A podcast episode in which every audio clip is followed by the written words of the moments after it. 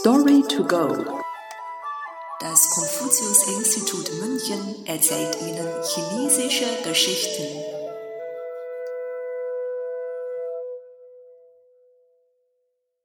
Chenzang heimlich durchqueren.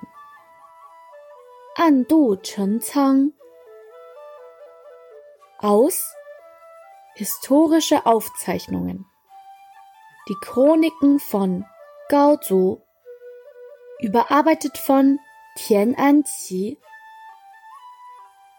Nach dem Fall der Qin-Dynastie übernahm Xiang Yu die Stadt Xianyang und ernannte sich zum Monarchen des westlichen Chu-Reiches. Er machte seinen größten Rivalen Liu Bang zum König von Han und schickte ihn in das abgelegene Hanzhong-Gebiet.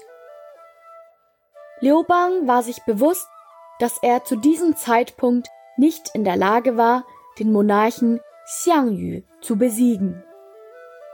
Deshalb folgte er dem Ruf des Herrschers vorübergehend und reiste nach Hanzhong ab.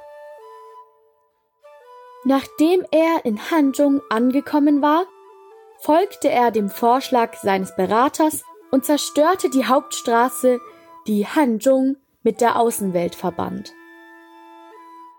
Er wollte dem Monarchen Xiang Yu zeigen, dass er nicht vorhatte, Hanzhong zu verlassen, damit dieser sich in falscher Sicherheit wähnte.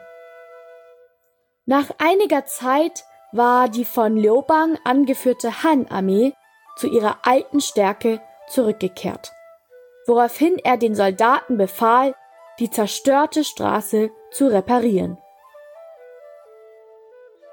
Sollte dem Monarchen Xiang Yu den Eindruck geben, Liu Bang wolle ihn über die wieder aufgebaute Straße angreifen. Die Chu-Armee erhielt diese Nachricht und Xiang Yu schickte sofort Soldaten, um das Ende der Straße zu bewachen. Wieder erwarten hatten jedoch die Truppen der Han-Armee zu diesem Zeitpunkt schon längst das Basislager der Zhou-Armee auf dem Schleichweg über die Stadt Chenzang erreicht und das feindliche Lager angegriffen.